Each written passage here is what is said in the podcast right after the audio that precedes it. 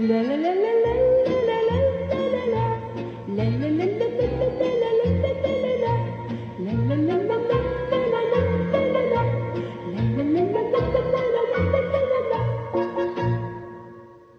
die Folge losgeht, ein kleiner Disclaimer. Diese Folge wurde Anfang Februar aufgenommen, also vor dem Erdbeben, was die Türkei und Syrien erschütterte. Hallo, schön, dass ihr uns zuhört. Heute haben wir eine ganz besondere Folge der siebten Staffel. Wir haben es schon angekündigt. Äh, es wird breiter und interessanter bei uns. Und heute zu Gast ist Ronja, Ronja Othmann. Vielleicht kennt ihr sie, ich bin mir ziemlich sicher, dass ihr sie kennt. Sie ist Autorin, Lyrikerin und ähm, ich würde sagen, sie ist jemand, der ihre politische Einstellung äh, sehr nach außen trägt, beziehungsweise kann man sie äh, gut nachlesen und wahrscheinlich auch hin und wieder nachhören, hoffentlich auch heute. Und äh, nicht zuletzt nachlesen übrigens auch in ihrer wöchentlichen Kolumne in der äh, FAZ, äh, die heißt Import-Export. Und äh, vielleicht äh, gleich mal meine Frage, ähm, außer Anni will noch was zufügen, wahrscheinlich will sie was zufügen, aber danach kannst du sie ja beantworten. Warum bist du so politisch? Jetzt hast du das vorweggenommen. Ich hätte jetzt noch einfach hinzugefügt, dass ähm, Ronja politische Themen in den Vordergrund bringt, die ähm, nicht so gerne behandelt werden. Ja. Und ähm, ja, das auch ziemlich äh, kritisch betreibt. Und äh, wann hast du damit angefangen? Ähm, also eigentlich nicht so ganz absichtlich oder nicht so äh, absichtlich, dass ich jetzt dachte so, ah, ich will jetzt so politische. Eigentlich, also zum Beispiel. Aber warte, ja. verstehst du dich als Aktivistin oder Journalistin oder äh, du bist ja Schriftstellerin, ja. aber mhm, mh. jetzt kommt, kommen ja diese ganzen Labels dazu. Ich weiß gar nicht, ob du das gerne für dich in Anspruch nimmst, aber überall steht Journalistin, politische Journalistin. Das ist auch mhm, eine, also eine sehr komische Beschreibung, aber deshalb die Frage: Verstehst du dich auch als Aktivistin und Journalistin oder keins davon? Du bist einfach nur eine kritische Schriftstellerin. Ja, also eher, eher, dass ich schreibe. Als Journalistin, also ja, so faktisch ist es ja das, wenn, wenn ich irgendwie irgendwas für die, für die Zeitung schreibe oder eine Reportage schreibe oder ein Interview oder etc. mache. Aber ich glaube, ich, ja, ich fühle mich eher wie so eine, ähm, eher so als Schriftstellerin. Hm. Ehrlich gesagt. So fühle ich dich auch. Ja. Ich, ich finde es auch, äh, auch gut. Eine Schriftstellerin muss nicht immer auf eine bestimmte Sache irgendwie eingeschränkt ja. werden. Das ist ein sehr breites Wirkungsspektrum, das du ja auch für dich in Anspruch nimmst. Ja. Und das ist auch, was ich gelernt habe. Also, es ist meine Aus, wie so Ausbildung war so, also halt am Literaturinstitut in, in Leipzig literarisches Schreiben. Und ich habe das Gefühl, ich kann auch nichts anderes. Also, das habe ich halt gelernt. Und äh, gut, ich hatte so ein paar in so Journalismus-Workshops und so war ich drin, aber ich war jetzt nicht auf einer Journalistenschule oder so. Deswegen denke ich immer so, okay, das habe ich gelernt, also bin ich das wahrscheinlich so. Genau. Ja, ja aber jetzt nochmal zum Politischen. Wie, also wie, wie stehst du dazu? Wie, wie, warum liest sich das alles so politisch? Ja, also das ist ein bisschen. Ähm, ähm, das ist schwierig. Also zum Beispiel jetzt, ich würde so, so, unterscheiden. Wenn ich jetzt äh, im Roman würde ich sagen, dass ich so in aller, äh, also auf also vor allem über Menschen schreibe oder eine Figur habe, eine Geschichte erzähle. Ähm, über ein Dorf geht es in dem Roman und so weiter. Und dass aber diese politischen Sachen da so von zwangsweise hineinkommen, weil das Dorf ist in Nordostsyrien, ist ein kurdisch-jesidisches Dorf und das ist schon per se politisch. Ja, genau. Ja, ich, also ich fühle, also als Aktivistin oder so werde ich manchmal auch äh, also ich, ich habe jetzt nicht ein ähm, Problem mit Aktivisten sein, aber ich fühle mich jetzt nicht so wie so eine, ich glaube, das, ob ich da so, ich wäre, glaube ich, gar nicht so eine gute Aktivistin oder so, weil beim Kolumnenschreiben zum Beispiel muss, muss man sich so eine Unabhängigkeit äh, sowieso bewahren und man, ähm, ja, also man, wieso, ich versuche, also sich nicht mit einer Sache gemein mhm. zu machen vielleicht.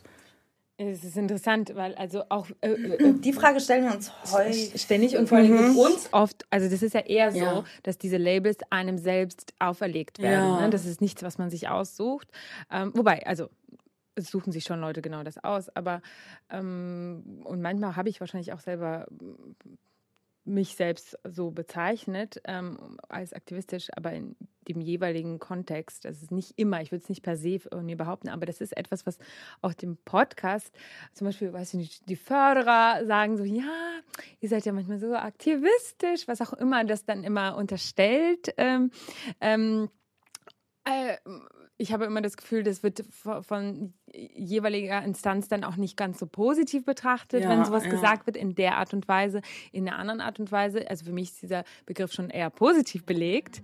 Aber es ist sehr spannend, äh, von wem diese, diese Labels kommen und in welchem Kontext sie gesetzt werden. Ne? Also das ist bei mhm. dir sicherlich auch ganz oft äh, so, auf, also diese Reaktion auf das, was du schreibst, auf deine Position, die du äußerst oder die du auch manchmal gar nicht für dich selbst äußerst als deine Meinung oder so, sondern die du einfach in den Raum stellst mit, mhm. mit deinem äh, Geschriebenen.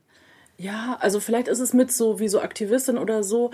Ähm, also wenn man, dass manchmal Leute denken, wenn man bestimmte Themen behan behandelt irgendwie oder ähm, oder wenn man so eine Meinung zu irgendwas hat, dass das ja. gleich Aktivismus ist, was ja voll der Qual Also ich dachte immer ja. so Aktivismus sind so für mich so Leute wie Greta Thunberg, die ja. sich ähm, bei Fridays for Future, sie sie setzt sich für bestimmte Sachen ein, sie hat eine Position und sie ähm, reist um die Welt, um, um, um für, also gegen diese Klima, ähm, ähm, Katastrophe und so weiter. Ja, oder letzte Generation. Ja, genau, sowas ist für mich Aktivismus. Ja. Aber ähm, also das, und ich mache ja eigentlich nichts außer schreiben. Ähm, deswegen. Also ich denke, dass, ich meine, angesichts der derzeitigen, sag mal, Art und Weise, ja. wie Diskurse geführt ja, werden, ist es so, dass Menschen oder eine Reihe von Menschen gewisse Tabus brechen. Genau. Ja. So, und auch Perspektiven brechen.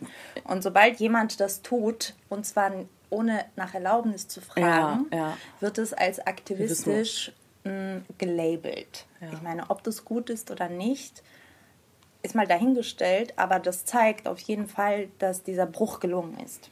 Ja. Und ich finde das ähm, sehr notwendig, damit ein Diskurs nicht irgendwann einschläft. Ja, voll, voll. Ja, und ich glaube, ich meine, das wäre ja auch, ich meine jetzt, egal, wenn man jetzt eine Filmemacherin ist und einen Film macht zu irgendeinem Thema, was jetzt, äh, was weiß ich, fällt mir gerade nichts ein, aber keine Ahnung, über, ähm, über, ähm, ja, über, äh, über Sea-Watch beispielsweise oder über Flucht und Mittelmeer und diese Themen, dann ist es ja nicht, also ich meine, das ist ja dann einfach ein eine gute Filmemacherin. Also wenn sie sich, wenn sie dieses Thema irgendwie gut ähm, damit umgeht und dem auf den Grund geht und so weiter und so, ist es ja nicht unbedingt Aktivismus. Also es ist ja nicht, sie sammelt ja keine Spenden oder so, sondern sie beschäftigt sich mit etwas. Also das ist ja so ein bisschen das Komische, aber es wird einem so, wie so heute oft.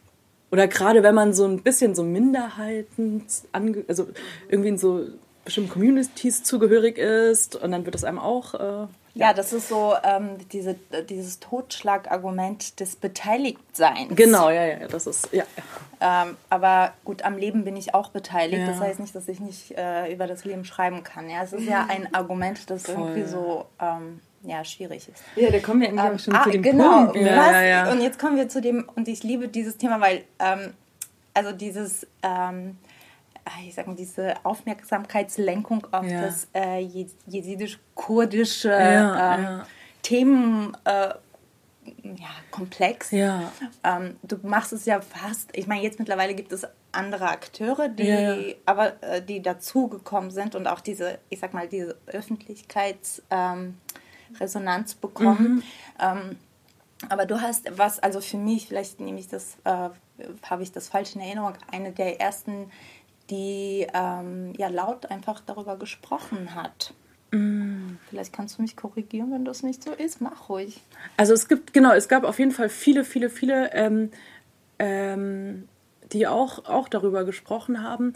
Aber was, glaube ich, so ähm, ist, dass ich irgendwann mal also was davor, also es ist, man könnte, muss jetzt glaube ich vielleicht ein bisschen ausholen oder so, dass es ähm, vor lang ja ähm, in der deutschen Öffentlichkeit ja so ein bisschen so war, ähm, also man hat, Jesiden kannten ja vor dem Genozid die wenigsten. Die waren höchstens für so, es gab so ein paar Zeitungsartikel über Ehrenmorde und solche Sachen dafür, also dafür bekannt.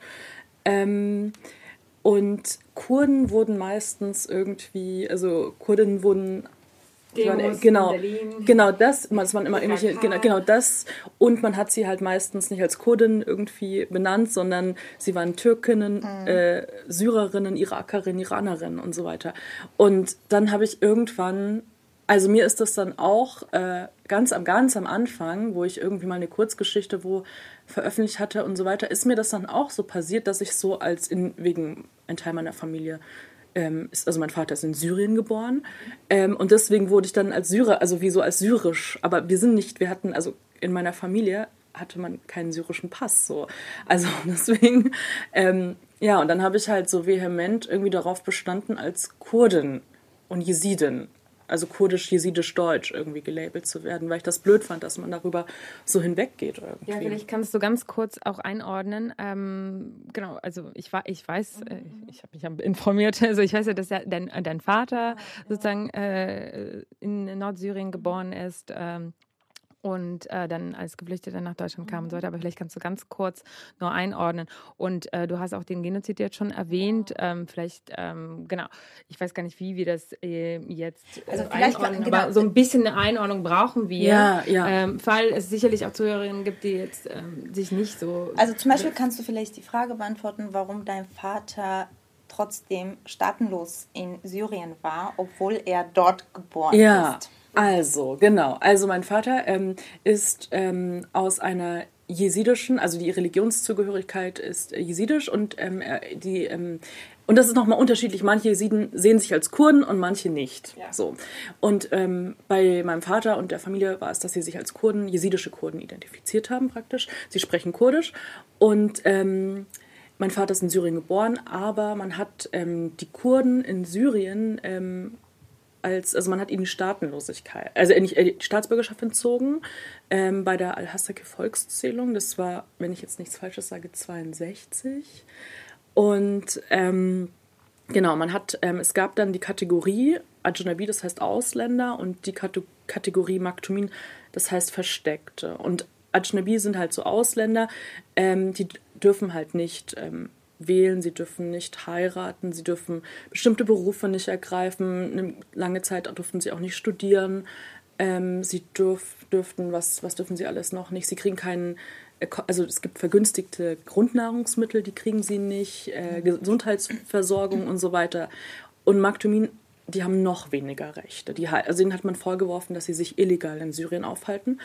Und das ist so ein bisschen, man hat, es gab so eine Kampagne, wo man so ähm, in Syrien ähm, diesen, dieses Nordostsyrien arabisieren wollte. Also es ging auch mit antikurdischen Parolen einher. Also wie, man hat von der, es wurde von der kurdischen Plage zum Beispiel gesprochen. Mhm. Ähm, es gab Zwangsumsiedlungen, Enteignungen und so weiter.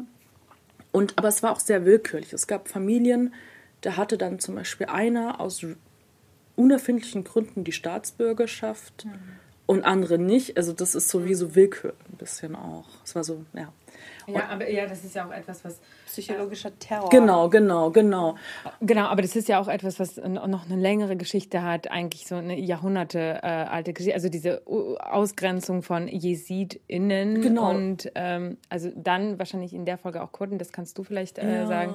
Also das ist ja auch etwas, was gar nicht nur im ähm, letzten Jahrhundert, also im nee. äh, Gott, ein, 20. Entschuldigung, im 20. Jahrhundert passiert sind, es hat ja noch längere Roots. Ne? Also, ja.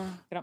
Weshalb ja auch unter anderem viele, die in, in Armenien sind, genau, in Georgien. Genau. Also ja, so viel ja, dazu. Das ist ja auch gar nicht so unverwandt mit äh, anderen Topics bei uns. Nee, ähm, gar nicht. Äh, und in Armenien werden sie als Ethnie auch angesehen ja, ja, gewesen. das ist ja auch sehr Sie können ja auch ihre Religion ausüben. Und ich, neulich habe ich gesehen, dass... Äh, ein Tempel gebaut wurde. Ich weiß nicht, ob es mehrere von diesen Tempeln gibt. Aber man muss auch sagen, in der Sowjetzeit wurden sie stigmatisiert. Ja, in der Sowjetzeit mhm. wurde alles religiöse. Wurden viele stigmatisiert, aber sie als Ethnie wurden sehr krass stigmatisiert. Also sie durften sozusagen, äh, ich, also, ich, also ohne Vorbehalt mhm. diese Informationen jetzt, sie durften nicht mit den anderen gemeinsam in die Schule gehen, zum Beispiel. Also mhm. in, ähm, also in Armenien muss man aber auch verstehen, ähm, dass ähm, solche vorgeschriebenen, äh, also sozusagen aufoktroyierten ähm, Verhaltensnormen mhm. gar nicht akzeptiert werden. Also selbst wenn äh, von außen Verbote ausgesprochen werden, in, in diesen Community. Gemeinschaften, mhm. Communities, das trotzdem nicht umgesetzt wird oder man schaut, dass man das ja, dass man die Still Menschen nicht aus, genau. Mhm. Und ähm, das ist passiert. Ich kann mich nämlich an, an, ich kann mich nämlich erinnern, dass also an diese Gespräche ja. aus meiner Kindheit erinnern, äh, weil ähm, äh, auch jetzt in dem Ort meiner Großeltern mhm. auch Jesiden gelebt mhm, haben. Mhm, mhm, Und ähm, irgendwie war auch, man hat immer über Probleme geredet, die sie hatten. Also ich, das ist so ganz vage in meiner Erinnerung enthalten. Deshalb so ähm, will aber ich sagen, dass in der Sowjetzeit problembehaftet überall ja, ja, ja. Ob, obwohl ne? Ja ja ja voll. Aber obwohl zum Beispiel jetzt, also ich weiß jetzt nicht, ich war auch mal in Armenien, in einem jesidischen Dorf, wo, mhm. wo ein Tempel ist, in der Nähe von diesem Atomkraftwerk. Ah, mhm. ähm, ist ein jesidisches Dorf und aus jetzt so jesidischer Perspektive ähm, hat man also jetzt von zum Beispiel Irak oder also die, die Jesiden sind ja auch ähm, verteilt, also auch meine, Fam also meine Familie, Verwandtschaft und so weiter. Äh, Tür also ähm, heutige Türkei, ähm, Irak, äh, Syrien beispielsweise. Iran auch? Iran. Oder weniger? Ich weiß es ehrlich gesagt nicht. Ich habe ähm, hab mal irgendwo gelesen, dass es welche gibt. Also Jesiden, aber ich ehrlich gesagt, da mhm. kenne ich mich, also im Iran. Ja, Süd, mhm. Südtürkei ja. Genau, und die Verfolgung war aber zum Beispiel, also von jetzt, also zum Beispiel mein Vater, ähm, der schaut auf die Jesiden Armenien immer so ein bisschen auch mit so einem, ja, äh, die durf, also da gab es Bildung zum Beispiel für. Mhm. Also es gibt ähm, Jesiden, ähm, ein sehr berühmter Kurdologe, Jalil Jalil, ähm, dem seine ganze Familie, er kommt aus einer Hirtenfamilie praktisch und ähm, seine ganzen Geschwister haben alle studiert und wurden so Kurdologen und haben mhm. äh, die mündlichen Texte zum Beispiel mhm. aufgeschrieben und so. Und da ist es schon eher, also die, es ist eine andere Verfolgung, also ich weiß nicht, Verfolgung kenne ich mich nicht aus, aber da hat man eher mal so ein bisschen mit so nicht Neid wäre das falsche Wort, aber so ähm, mit, mit, Sehnsucht auf die Lage der Jesiden in Armenien geschaut, weil mhm. es gab nicht, also in, in der Türkei war es so, wenn in äh, Jesiden wurden ja auch, also sunnitische Kurden haben ja auch Jesiden ähm, ermordet zum Beispiel. Also es kommt nicht, äh, es kommt teilweise auch von, also kam von, mhm. sehr viel von Kurden und es war lange, also wenn man einen Jesiden ähm, oder eine Jesidin ermordet hat, dann äh, sind man wie so vogelfrei. Also es gab keine Verfolgung. Ich, mir fällt gerade eine, eine, ähm, eine Geschichte ein. Ähm, ich, mir war das alles gar nicht so bewusst. Ja, also ja, ja. Ich bin nach Deutschland gekommen, ich war sehr, also ich war sehr lange nicht in Armenien, habe mich aber so in, meinem, in meiner Arbeit auch viel mit Armenien beschäftigt, aber ohne Interaktion. Ja, ja. Also das heißt, äh, also ein bisschen im Elfenbeinturm ja. befinde ich mich, aus dem ich so rauskomme. Ähm, mm, und das, er, also das erste Mal ist mir diese jesidische Community in Armenien aufgefallen, als ich erfahren habe, ähm, dass sie zum Beispiel auch äh, in der armenischen Armee äh, ja, kämpfen. Äh, kämpfen ja, ja, ja. Und ich fand es auch so krass. Ähm, einer hat nämlich irgendwie sowas wie so eine, wie so eine Pressekonferenz gegeben. Ja ähm, ich weiß nicht mehr, wie er heißt, aber er hat so fließend Armenisch. Ich meine, er wäre auch so für mich, ich habe ihn komplett Armenisch gelesen, ja. aber er hat gesagt, ja, wir mit der jesidischen Community und so. Und ich ja. fand es so, äh, so krass, dass sie doch schon so groß ist. Das war mir gar nicht so bewusst, ja. Und dann ähm, das erste Mal, als ich nach Armenien geflogen mhm. bin, das war 20 Jahre später. Mhm. Das war 2018, mhm. 2017. Und ähm, im Flugzeug saß nämlich eine jesidische Frau neben mir, mhm.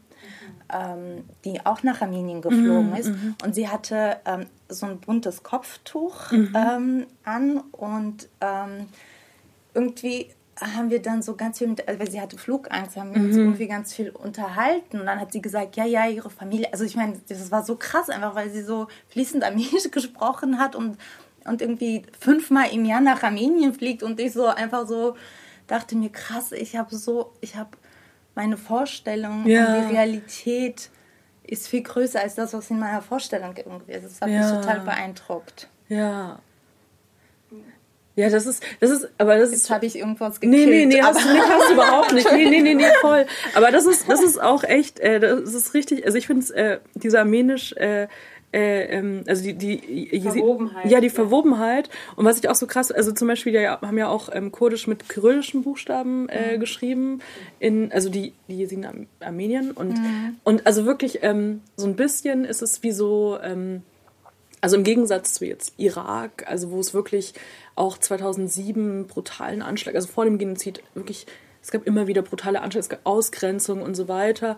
In Syrien war die Lage ein bisschen anders lange, aber ähm, das da war so, ich glaube, so wie ich es von außen oder wie ich es immer gehört habe, so also einschätzen kann, für Jesiden in Armenien halt, sie waren halt nicht äh, so, also da ist nicht jemand hingekommen, hat die so gekillt und niemand, also die sind ja auch ja. dahin geflüchtet. Das genau, halt eben, genau. Also ja, ihr ja. Fluchtziel, genau. Fluchtort. Äh, Wurden auch empfangen. Genau, also, voll, also, voll. Es wird voll. schon seine politischen Gründe gehabt haben, ähm, sozusagen auch damals schon. Und zum Glück hat sich das anscheinend nicht gewandelt, auch wenn die Sowjetzeit natürlich egal, also ihre Tücken hat. Also, ja, ja. also darüber brauchen wir jetzt gar nicht im Detail reden, also wie, wie, wie in der Sowjetunion halt mit all dieser Diversität voll, sozusagen umgegangen voll, wurde. Voll, das hatte sozusagen seine, also sicherlich auch seine positiven Seiten, wie vielleicht an diesem Beispiel, aber genau, auch sehr äh, unterdrückende und äh, auch autoritäre Züge und sowas. Aber, absolut, genau, absolut. Aber, aber trotzdem, also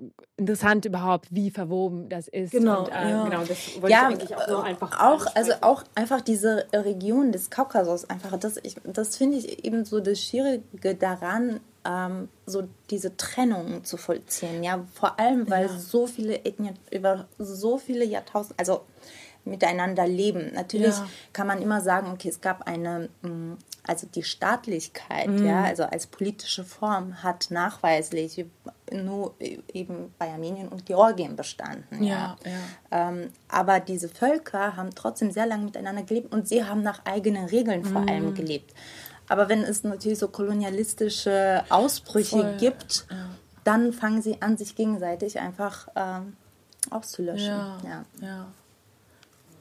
Ja. ja, und da kommen wir auch schon zu dem Genozid-Thema. Also jetzt nicht in Armenien. Äh, das Thema ist auch noch ein eigenes Thema von Anni auch und hatten wir auch schon im Podcast und werden wir sicherlich auch noch haben. Aber ähm, zurück zu den Jesiden, das ist ja auch ein anderer Verwandtschaftsgrad sozusagen die, dieser Bevölkerungsgruppen.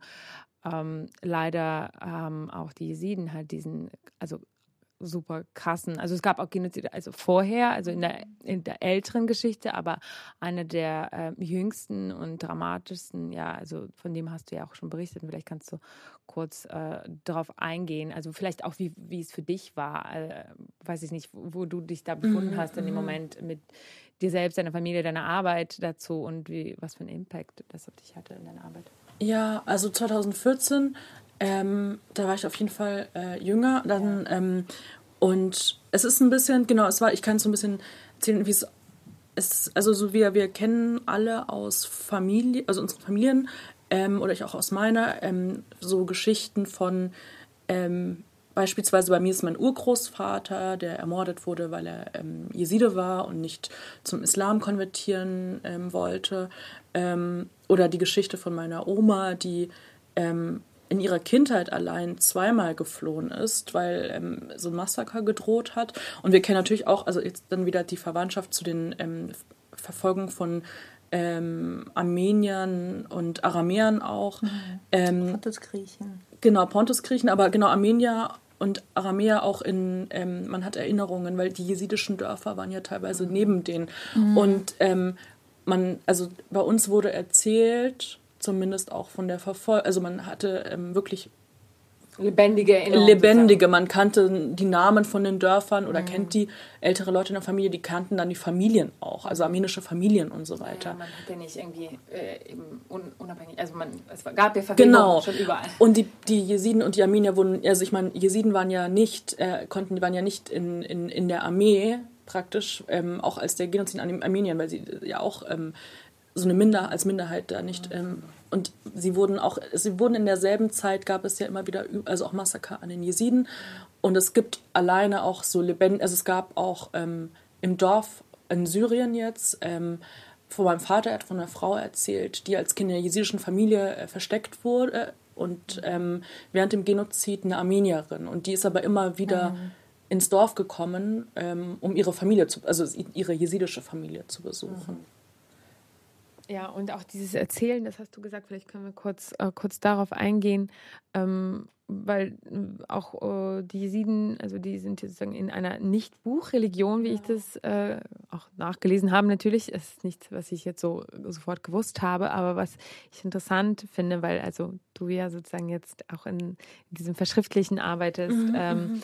ähm, äh, und auch, äh, wie gesagt, dieses gelebt, also diese gelebten Erinnerungen eher eine große Rolle spielen für, äh, für solche mhm. ähm, Religionsgemeinschaften und auch also mit diesem Genozid sozusagen ja. mit im Zusammenhang stehen, weil löscht man die Menschen aus, löscht man die Erinnerung genau, aus. Ja, und ähm, genau, also vielleicht auch ganz kurz hier so ein ähm, Einwurf, äh, also so verstehe ich zumindest deine Arbeit, ist vielleicht arbeitet sozusagen für, für das Erinnern auch irgendwo, weil natürlich viele, vieles aus deiner Arbeit äh, direkt mit der jesidischen ähm, sozusagen Herkunft zu tun hat. Also auch deine Gedichte, ähm, deine Erinnerungen, die Erinnerung der anderen, ja, die Erinnerung ja. deines Vaters oder deiner, ja, also so sehe ich das. Du kannst ja irgendwie vielleicht auch was dazu sagen, ob das, ähm, was da noch dahinter steckt oder ob du dir ja gar nicht so viel so aktiv dabei denkst, sondern.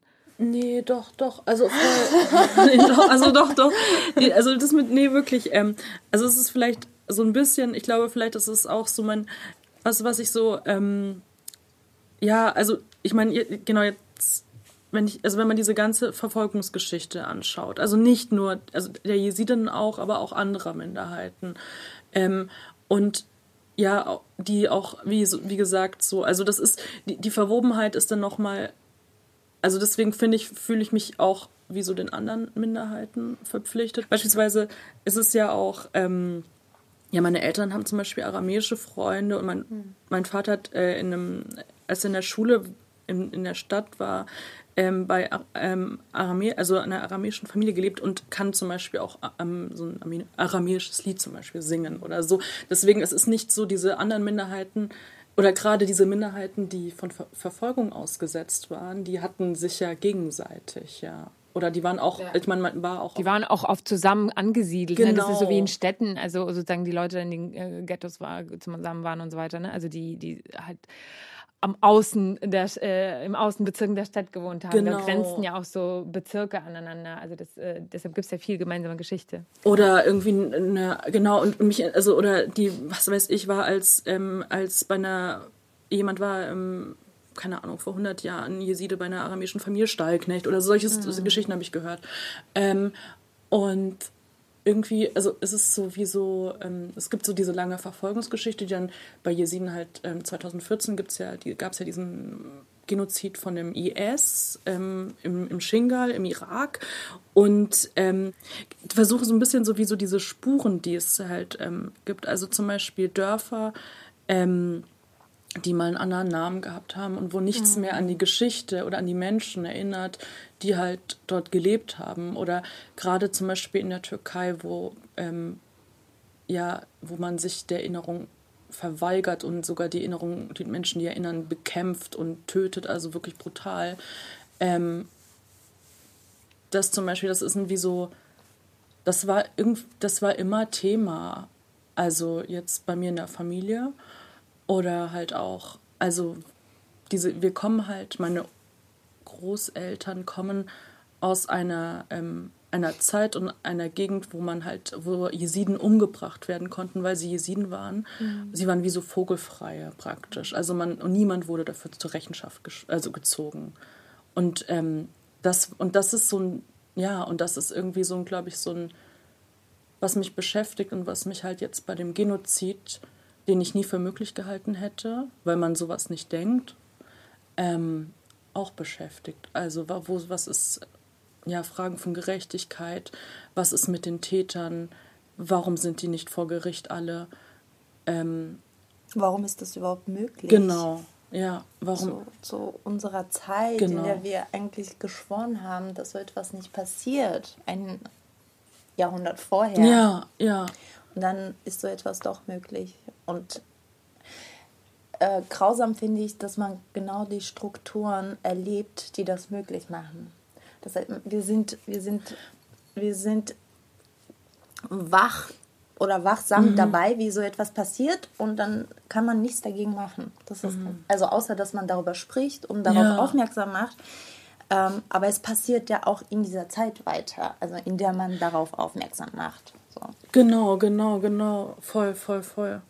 Und also der, das ist so ein Punkt, den ähm, habe ich mir aufgeschrieben, dass wir da auf jeden Fall hinkommen müssen, weil das hat auch viel auch mit deiner Arbeit und der Gegenwart hier zu tun in Deutschland.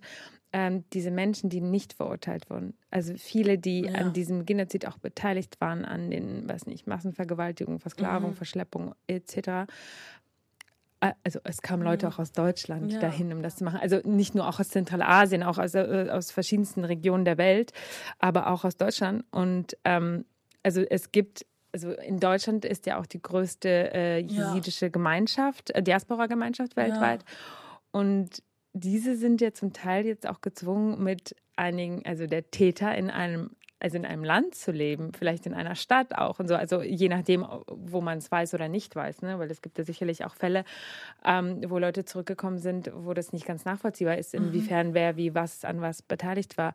Und ähm, ich, also das spielt ja sicherlich auch in deiner unter anderem journalistische Arbeit, das habe ich zumindest auch gelesen ja. bei dir auch.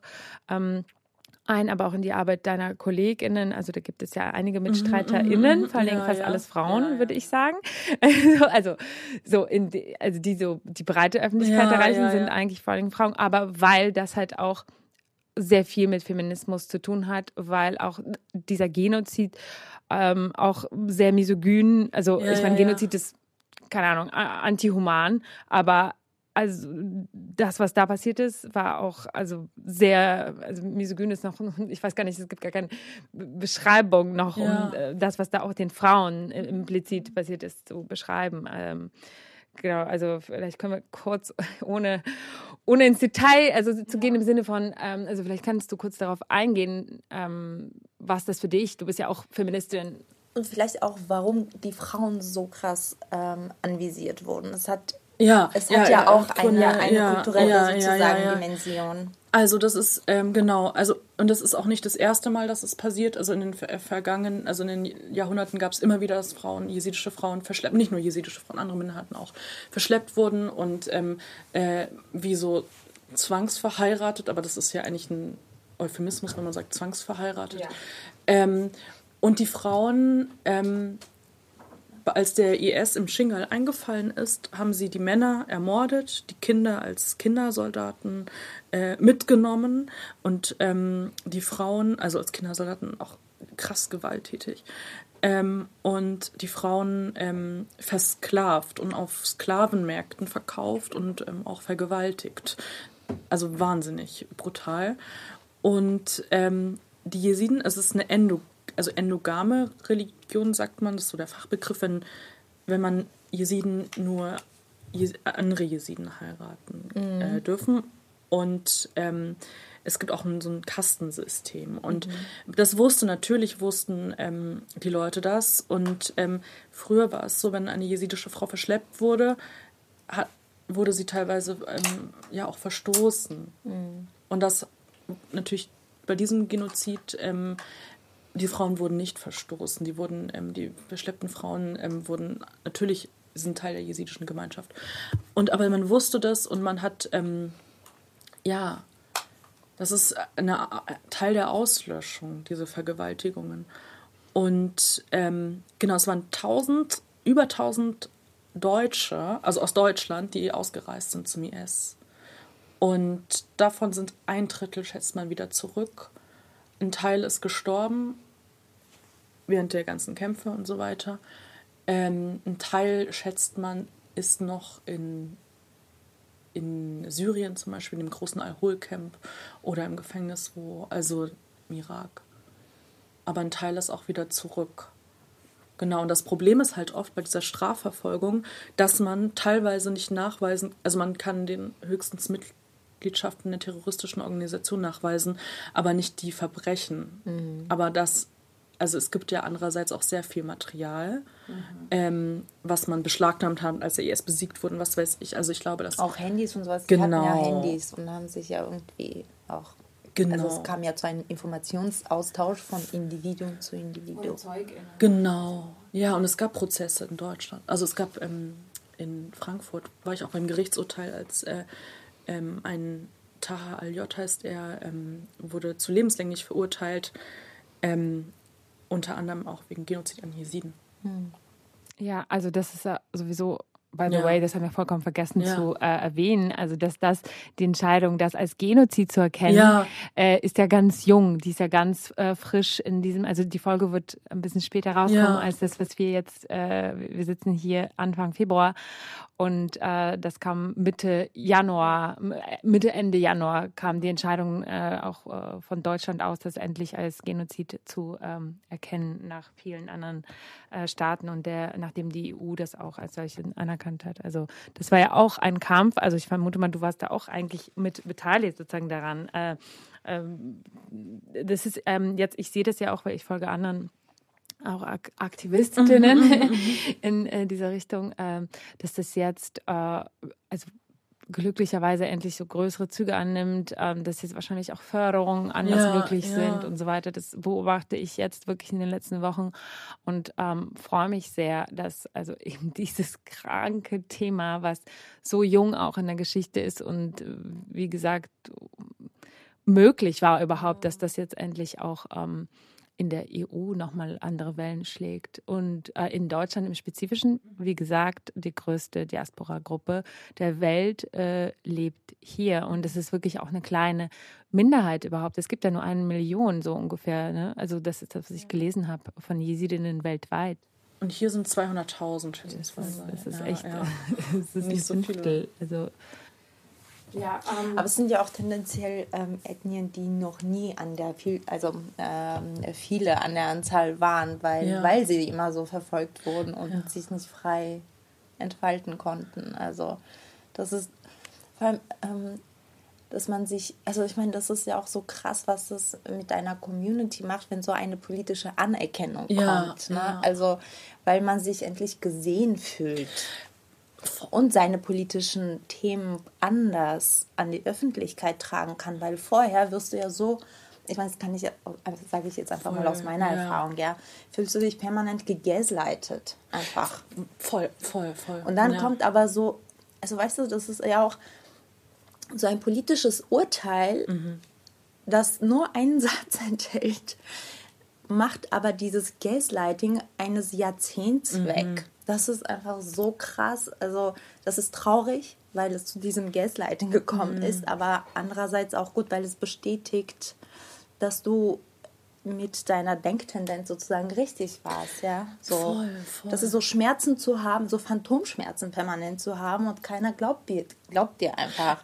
Ja, also, ja, ja, ja, ja, voll, voll. Und das ist ja wie so, ich meine, Genozid ist ja nicht irgendwie so eine, ähm, so, es gibt ja Kriterien. Und das ist, also es ist ja nicht willkürlich irgendwie, was ist ein Genozid, sondern es gibt, also und zum es gibt äh, juristische Kriterien, genau. um ein Sachverhalt ja. als Genozid zu kategorisieren. Ja. Und es verhandelt ja auch lange, bis, bis eben zu diesem genau. Ausspruch kommt. Also es ist ja dieser schmerzvolle Prozess. Voll, voll. Wie lange würdest du sagen, also weil die Jesidinnen sind ja ähm, auch schon die wahrscheinlich ähm, auch nicht die ersten, wahrscheinlich gab es davor auch schon Migrationswellen, äh, aber so wahrscheinlich die größere Gruppe kam in den 60ern, äh, also sozusagen in diesem Gastarbeit, sogenannten Gastarbeiterinnenabkommen, dem diesem Wort, da gehen wir jetzt nicht drauf ein, auf dieses Wort, ist, aber so nennt sich das nun einmal. Ja. Ähm, aber da ist wahrscheinlich die erste so kritische Masse oder so gekommen. Oder ähm, also seit wann würdest du sagen, gibt es überhaupt so Selbstorganisationen von JesidInnen? Oh Gott, das weiß ich gar nicht, in, in welchem. Ähm, also ich habe so jetzt so festgestellt, dass die letzten Jahre mehr wurde. Aber in, genau in den 60ern sind so die ersten und die sind auch, das sind ja auch ähm, viele Minderheiten gekommen. Also es sind ja auch ähm, das hat man ja, man dachte immer, alle so Türken, aber nein. also, nee, es kamen viel, gerade Minderheiten, also ähm, JesidInnen, ähm, AlevitInnen, ähm, Armenierinnen, Aramäerinnen, die halt ähm, ja der Verfolgung oder der Diskriminierung ähm, in ihrem Herkunftsland ähm, entkommen konnten. So. Mhm. Also man konnte, also ähm, ja, man konnte so raus, und das war auch mitunter ein Grund, warum diese Minderheiten ähm, als Gastarbeiter gekommen, sogenannte Gastarbeiter gekommen ja. sind. Genau, und das ist, und lange hat man sie alle nur als Türken gesehen. Und es war ja auch die türkische, oder ist ja auch die türkische Politik also es gibt keine Kurden, es gibt keine Irgend Minderheiten. Ja, genau. Also es gibt ja, also ja, ich meine, jetzt, also bei dem, zum Beispiel bei den armenischen Minderheiten in der Türkei oder ja. bei der armenischen Minderheit ist es ja so, dass viele erst nach dieser Archiveröffnung überhaupt erfahren haben, haben dass, dass, sie armenische ja. Wurzeln haben, weil sie sind entstanden aus den äh, vergewaltigten ja. Kindern und Frauen, die dann verschleppt wurden und ja. in türkische Familien gesteckt wurden. Und es gibt ja auch einen Begriff für sie, das sind Krypto-Armenier. Ja. Und viele wollen auch gar nicht in Archive gucken, weil sie diese ja, Vermutungen auch haben, dass sie vielleicht irgendwelche Wurzeln haben und sich mit diesem Trauma gar nicht auseinandersetzen wollen. Ähm, das ja. gibt sicherlich ja. auch bei den Und das gibt es wahrscheinlich, also, ja. Also in, oh Gott, das ist aber also diese Archive wurden erst wirklich, also ich lasse es vielleicht max zehn Jahre sein. Ja. Und die sind zugänglich. Äh, wer was, irgendwas aufgeschnappt hat von seinen Großeltern, kann irgendwo nachgucken und das vielleicht für sich feststellen. Dass er Nachfahre von einem Vergewaltigten ja. äh, meiner vergewaltigten Frau ist. Wie ist das mit der Aufarbeitung in, äh, in der jesidischen Gruppe? Also ist die noch sozusagen zu Beginn, also am Beginn, also so einer, ich sag mal auch so Archivarbeit und also das ist ja auch eine große Arbeit, also das, was bei den äh, also ich stelle mir, also ich weiß es nicht, ich stelle mir das schwierig, also ich weiß es nicht, das musst du gleich mhm. sagen, aber bei Armenien hat man eher den Vorteil, dass es ja eine verschriftlichte mhm. Kultur ist. Das heißt, es gibt viele, viele Manuskripte. Und das ist ja auch die Identitätsauslöschung auf dem jetzigen türkischen Gebiet äh, kann nicht so leicht, was jetzt Armenien angeht, durchzogen werden, weil es so viele Relikte gibt. Mhm. Sie müssen im Prinzip alles auslöschen, zerstören, wegkratzen, wegradieren, was in der armenischen Schrift ist. Und das ja. ist einfach viel, viel Arbeit. Mhm. Jedenfalls, was ich sagen will, ist, dass man es äh, einfacher hat bei Armenien, weil es einfach verschriftlichte irgendwas mhm. gibt. Ja. Wahrscheinlich. Das ist jetzt halt, also ich weiß jetzt nicht, wie es also sagst du uns. Oh Gott, ja, ich bin jetzt, oh wenn ich, ja, irgendwas darüber ich, weißt. Ich kenne mich nicht so gut aus, also mit zum Beispiel Osmanisch, äh, osmanischer Geschichte wäre, da ist es, es gibt auf jeden Fall äh, auch diese osmanischen Archive, also wenn man jetzt über die Verfolgung in den letzten Jahrhundert und die müssen, da müsste ich jetzt irgendwen fragen, der dazu ähm, arbeitet, aber ähm, Wusste nicht. Nee, genau, aber es gibt auf jeden Fall ähm, zum Beispiel die Sache von äh, Land. Genau, und, und auch die Umbenennung. Ne? Das genau. ist auch etwas, was man zurück, also auf Stimmt, dieser... damit arbeitest du ja auch viel. Mit ja. Landschaft, Land und genau. Geografie. Und wem, also zum Beispiel diese Grundstücke, die äh, ja Armeniern, Jesiden, Aramäern Jüdin oder sonst wem gehört haben. Ja, die jüdische Verfolger haben wir noch Da haben wir noch gar nicht, aber ja. die, genau, die, die gibt es nämlich auch noch.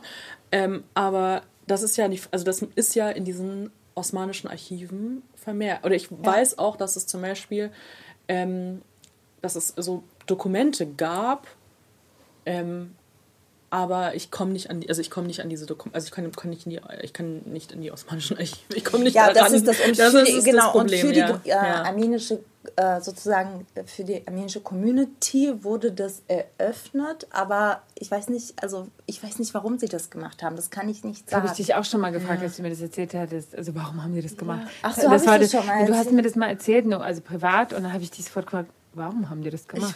Ich, so, das muss also, Druck gewesen glaube, sein, oder? Ich glaube, es ist gerade auch nicht zugänglich wieder ja. oder so. Also äh, irgendwas ist da auf jeden Fall. Ich habe auch gehört, dass du angezeigt wurdest, wahrscheinlich schon mehrfach bei dem äh, türkischen Sicherheitsapparat oder so, weil es da auch, du hast so in der Kolumne das mal geschrieben, glaube ich, Ach so, ja, ja, dass es so eine App gibt, mit der das ganz einfach geht und dass du da Screenshots bekommst von irgendwelchen Trolls, die dich dann anzeigen bei dem türkischen Sicherheitsdienst oder sowas? Ja, es gibt, es gibt ja so eine App. Man kann ja so eine App einfach im App Store, äh, ich will jetzt nicht für, App, für diese App Werbung machen, das ist jetzt irgendwelche Verrückten, die das an dem Podcast hören, diese App.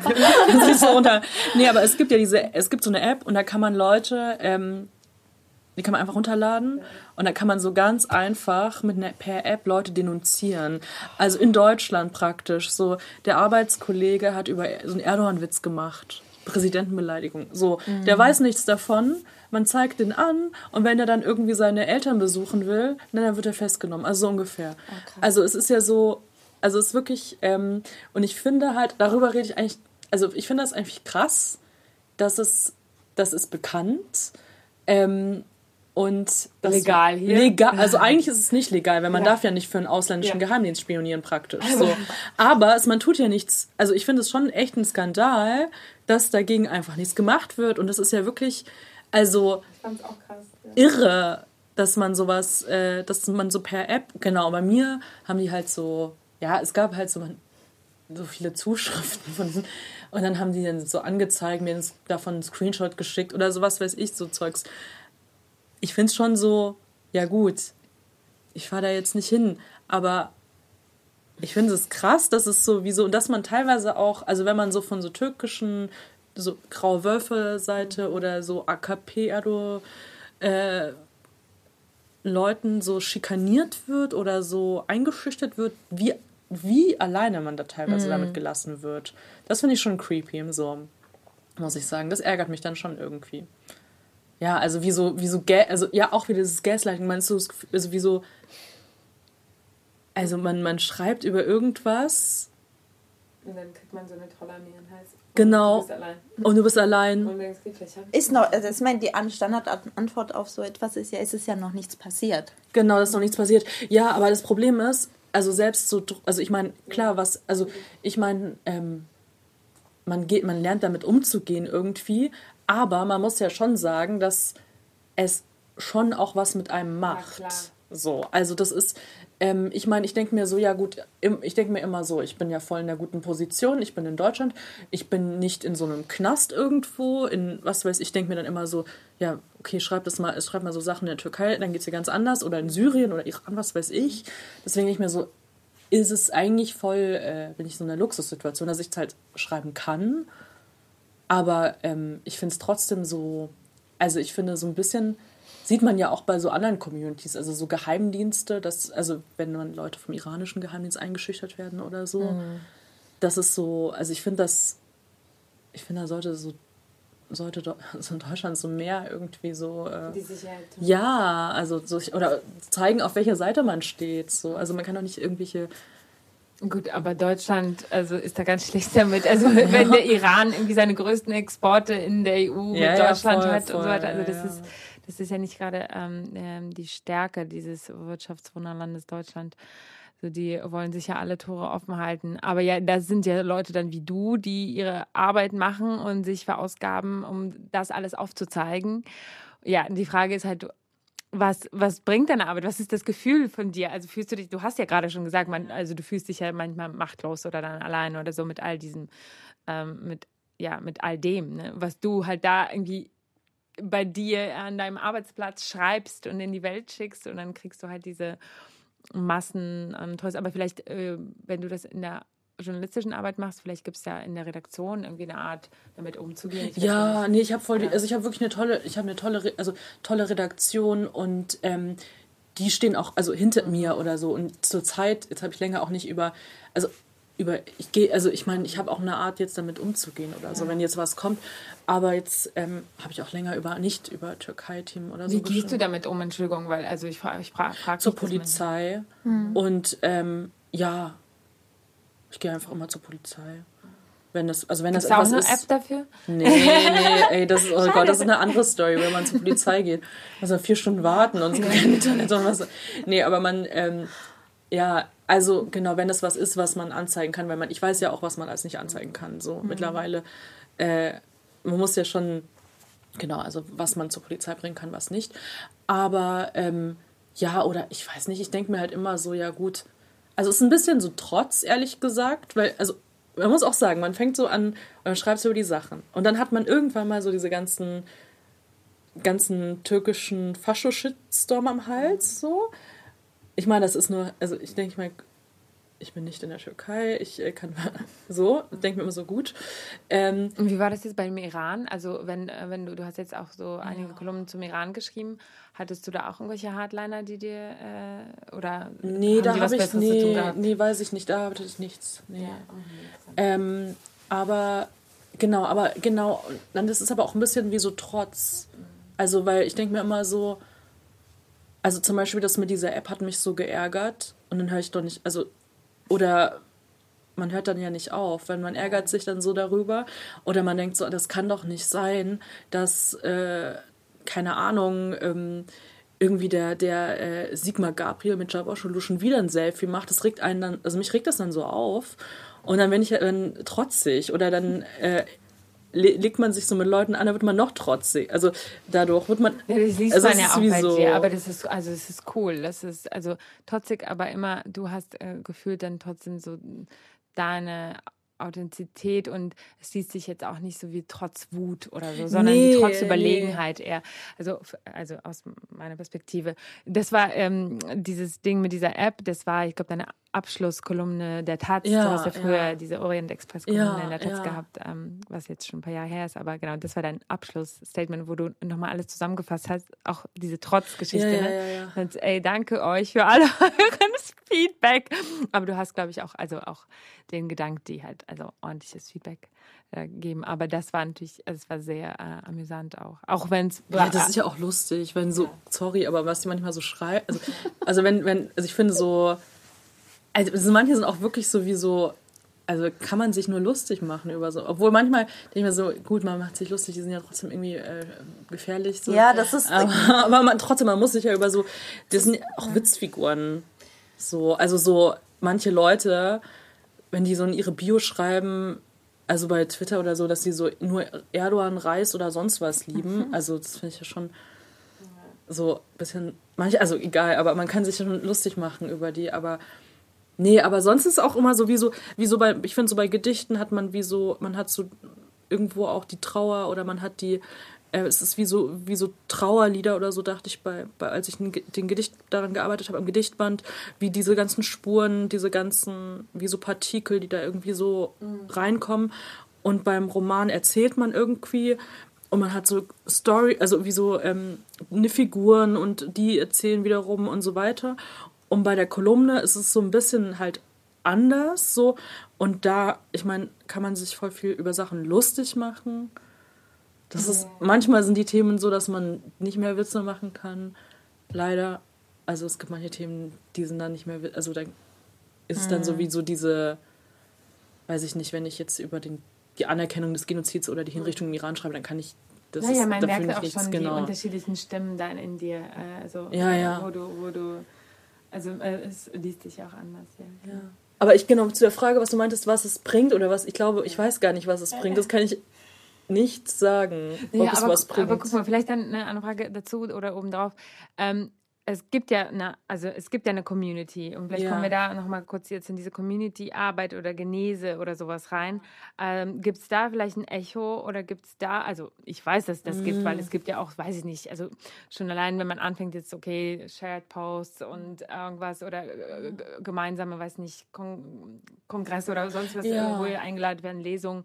Ähm, äh, vielleicht, vielleicht auch da, also vielleicht kommen wir dann in die Richtung dieser, dieses Community Buildings und ähm, ähm, vielleicht, wenn du für dich selber das immer gar nicht so hast oder da irgendwie, weiß ich nicht, äh, dieses Feedback von Leserschaft etc. hast, aber äh, vielleicht resoniert das in, in, so einem, in so einem Gemeinschaftskörper. Ich weiß es nicht. Oder auch äh, Familie als Gemeinschaft, also ganz verschieden. Aber mich würde insbesondere die Community interessieren, oder beziehungsweise uns mm. und auch die HörerInnen da draußen, mm, weil wir sind auch gerade in so einem diffusen Community-Building-Prozess. Also was heißt, wir sind gerade? Wir sind, also alle Communities sind schon immer in so einem Prozess und der hört auch niemals auf und der ist auch vollkommen anstrengend.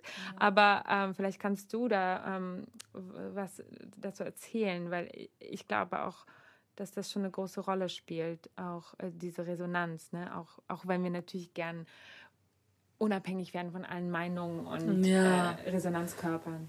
Also was ist ja auch für, oder was weiß ich, ähm, man, wenn man, also ich, wenn ich zum Beispiel jetzt Sachen oder le lese, also ich finde es, oder dass es ähm, Leute gibt, die über, was, was weiß ich, diese jesidischen, kurdischen Themen arbeiten, wenn ich da etwas lese, oder nie, äh, nicht, nur, mhm. nicht nur die, sondern auch ein bisschen weiter, ähm, dann ist es ja auch natürlich, also ich denke, es ist wie so, meine Arbeit oder so baut ja auf die Arbeit von anderen ja mhm. auf und die Recherche von anderen oder die, also ich meine, ich greife so viel auf andere Same. zurück.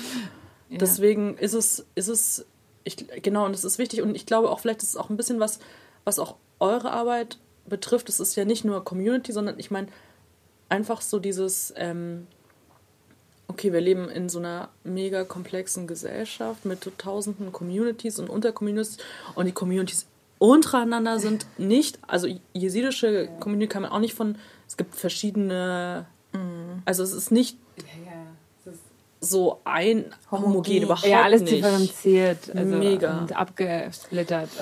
Aber, ja. aber vielleicht ist es so wichtig, dass es so, wie man so, dass, dass diese Vielfalt und Komplexität halt irgendwo ein Thema wird. Ja. Das ist, glaube ich, voll wichtig. Ja. Ja, ähm, okay, da fällt mir eine Frage ein. Also ja. wenn auch, auch, ganz kurz, auch, ich meine, das hast du ja schon, also all das, was wir heute besprochen haben, äh, gilt ja darunter. Ich will es jetzt einfach nur, weil wir jetzt auch schon sozusagen in den nächsten fünf bis zehn Minuten gegen Ende sind, wollte ich das nur auf dieses Community-Ding bringen. Also alles, was du gesagt hast vorher, hat ja auch schon die Community be äh, betroffen. Ich wollte ja, das jetzt nur noch mal so, so sprachlich äh, irgendwie in die Richtung lenken. Auch dass du hast ja auch schon vorher gesagt, es gibt Jesidinnen, die sich überhaupt nicht als, also die sich eher als kurdisch verstehen und so weiter. Ne? Das ist ja auch alles so krass. Ja. Ähm, miteinander, ähm, ja, in, in so einem ich weiß nicht, viel Klang, ja, ja. Um, um, dieses Wort zu bedienen. Aber ja, nee, Anni, weiter. Ja. Ähm, genau, also angekündigt ist ja, dass wir irgendwie äh, schauen, wie es mit aktuellen postmigrantischen Diskursen in anderen Communities ja, ja, ja. auch läuft. Ähm, und mich interessiert dieser der Moment des Feminismus, mm. äh, weil du in einer deiner Kolumnen ja geschrieben hast, dass äh, du den hiesigen Feminismus als ähm, eurozentrisch mm -hmm. betrachtest. Kannst du kurz darauf eingehen, warum?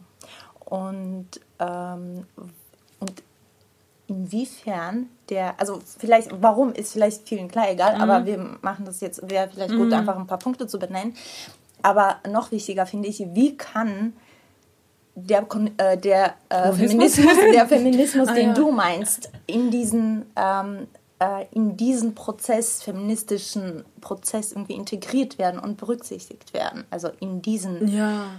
Betrachtungen hier. Oh Gott, jetzt muss mal kurz mal Und nochmal eine Frage, weil ich ja. ähm, für mich gehört, und da werden jetzt viele natürlich darüber wahrscheinlich streiten, also matriarchale Vorstellungen ja. fallen für mich hatten in lange den, nicht. hatten wir lange nicht in, in den Feminismus und ich finde da sollten sie auch aber ich kenne mich mit feministischer Theorie auch überhaupt nicht aus ich weiß auch nicht ob das besprochen wird aber ich sag nur für mich sind matriarchale Strukturen frühfeministische Formen ja so, und jetzt kommst du mit deiner jesidischen ähm, sozusagen äh, Bezogenheit auch aus einer ähm, teils auch matriarchalen Struktur, ja, kann man ja, schon ja, sagen. So, und jetzt will ich wissen, wie du das in diesen ganzen so, ja, ja, ja, ja, schwierig. So, schnell, schnell, schnell. Also, genau, also ich finde halt teilweise, dass es wie so, man sagt, man will so ein, ähm, so wie so einen nicht eurozentrischen Feminismus und so weiter, aber wenn man jetzt zum Beispiel schaut, so, ähm, die, die,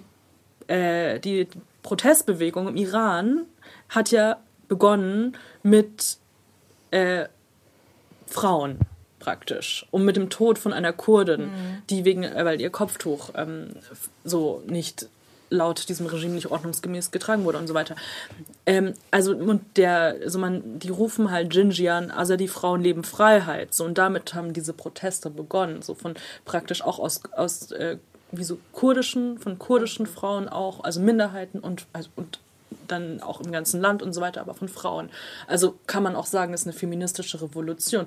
Ich meine, ähm, die Proteste, also da kann man ja noch in andere Länder schauen, Belarus und so weiter.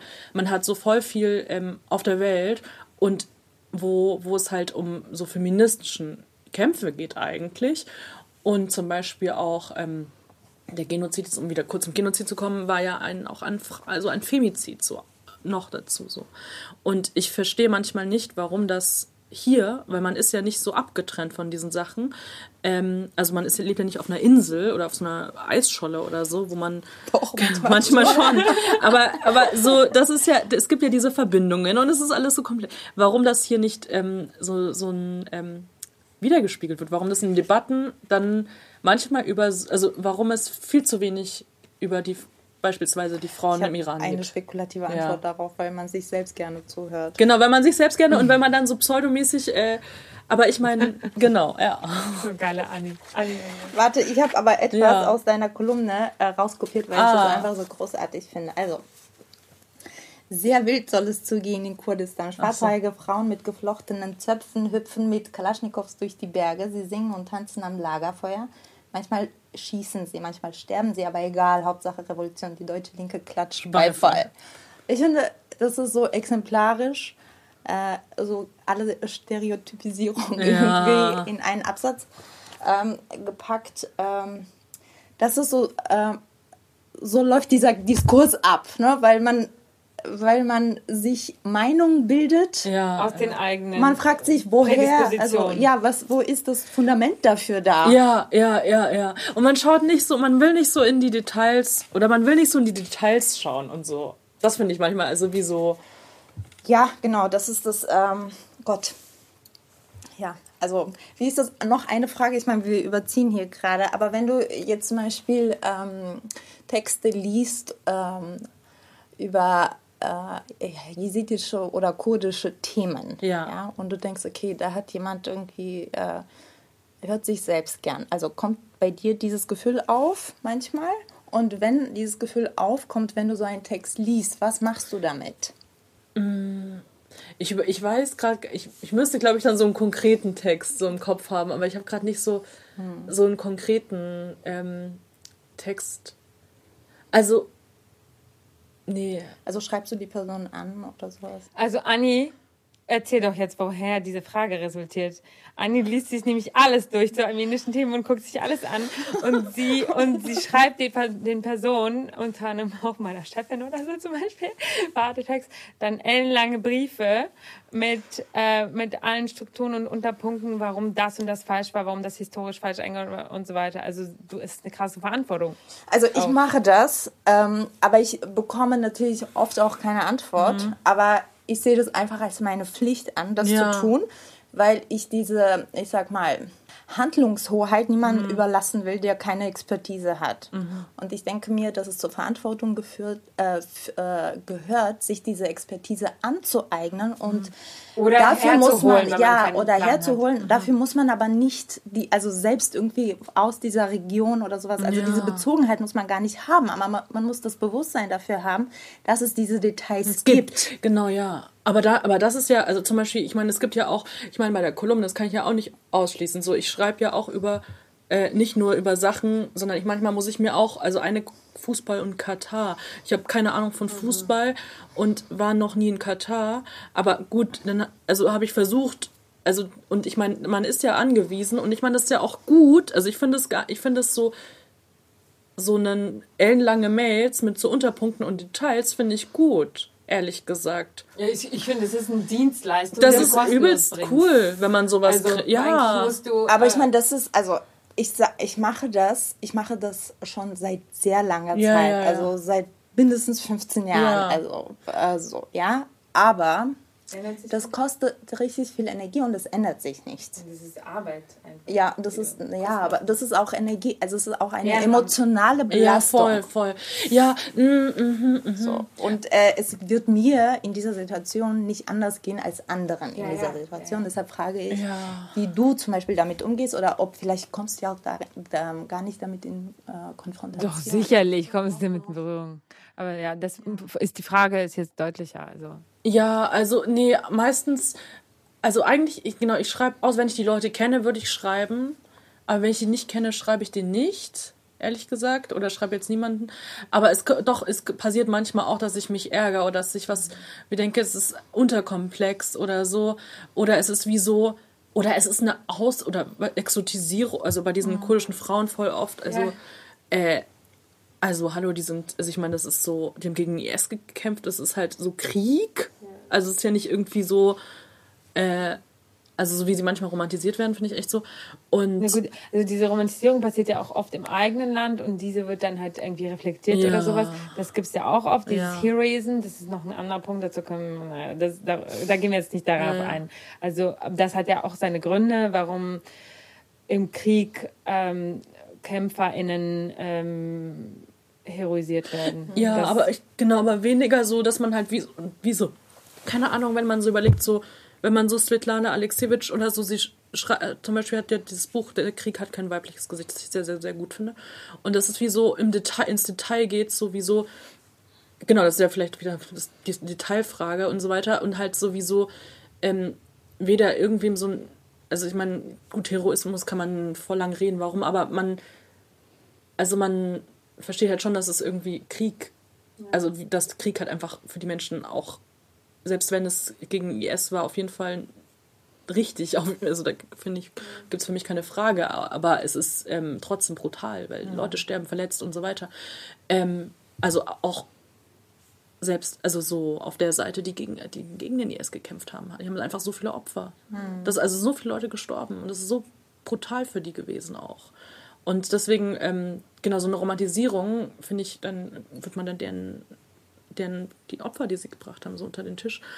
Ähm, genau, nee, aber was ich meinte, wenn ich mich so ärgere oder sowieso, ähm, nee, ich, ich, ich meine, nee, eigentlich, ich antworte nicht, außer ich kenne die Leute. Oder, ähm, ja, ich manchmal sammelt sich das und sammelt sich das und hm. dann ärgere ich mich und ärgere ich mich und dann schreibe ich irgendwas genau. dazu. Ja, das hätte ich jetzt auch gedacht. ja. Und dann lesen und dann lesen wir das.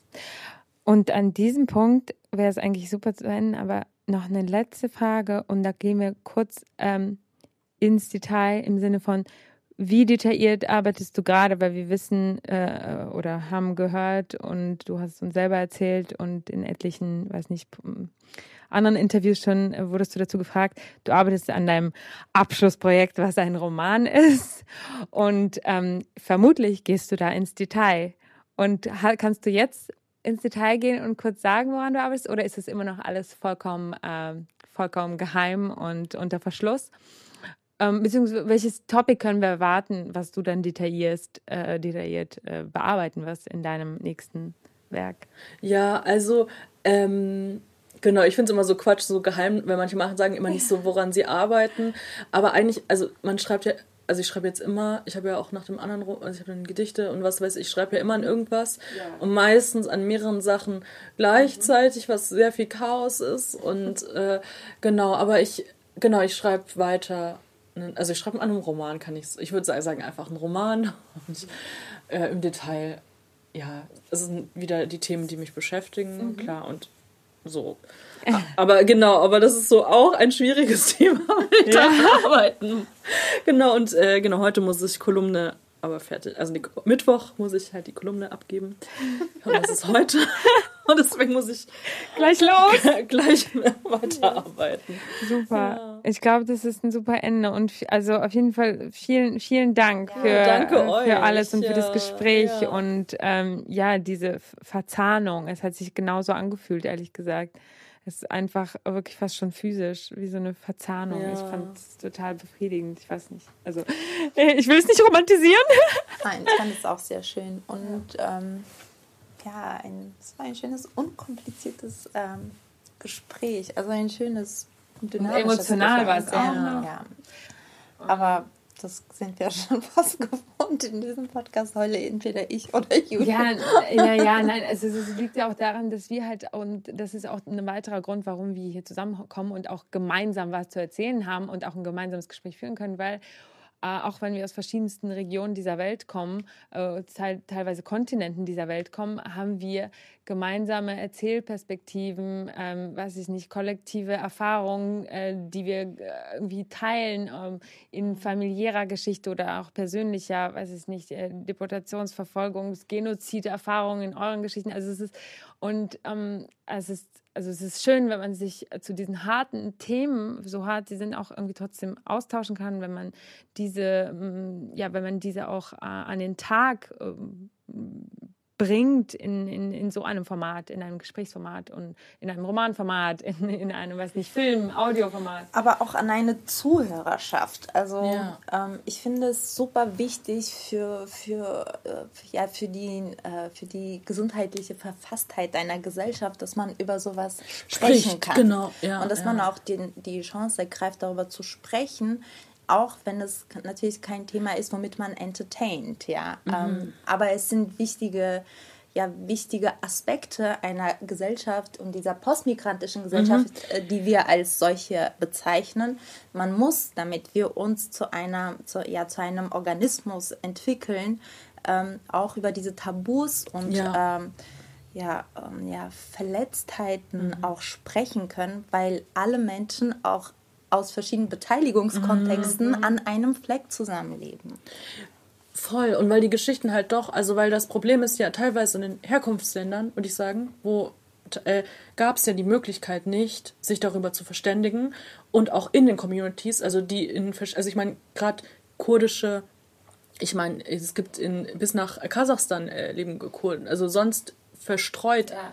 so gibt mhm. es kurdische Communities und Jesiden halt zum Beispiel auch Armenien und so weiter und man hat untereinander, man kennt ja zum Beispiel den, okay, von der eigenen Familie, wo der Teil ist, aber man kennt nicht die Geschichten der anderen und dann kennt man auch nicht, was weiß ich, in der Türkei kann man nicht über diese Genozid beide, also diese lange, lange jesidische Verfolgungsgeschichte dort und nicht den armenischen äh, sprechen. So, und das ist, glaube ich, so voll wichtig, dass man es halt, wenn wir jetzt hier sind, zumindest mal darüber reden können. So. Ja, auch, auch sich, auch, weißt du, sich mit diesen Communities ja, auch untereinander genau, einfach ja. austauscht. Ja, ist, also über diese Erfahrung, weil man also aus einem Monolog endlich mal auch heraustritt voll. und in einen Dialog tritt. Ich finde es voll wichtig, äh, weil es auch das eigene, ich sag mal, Leidensverfasstheit auch sprengt, ja, weil ja. es ist, ich finde es schwierig, permanent über Leid zu sprechen. Ja.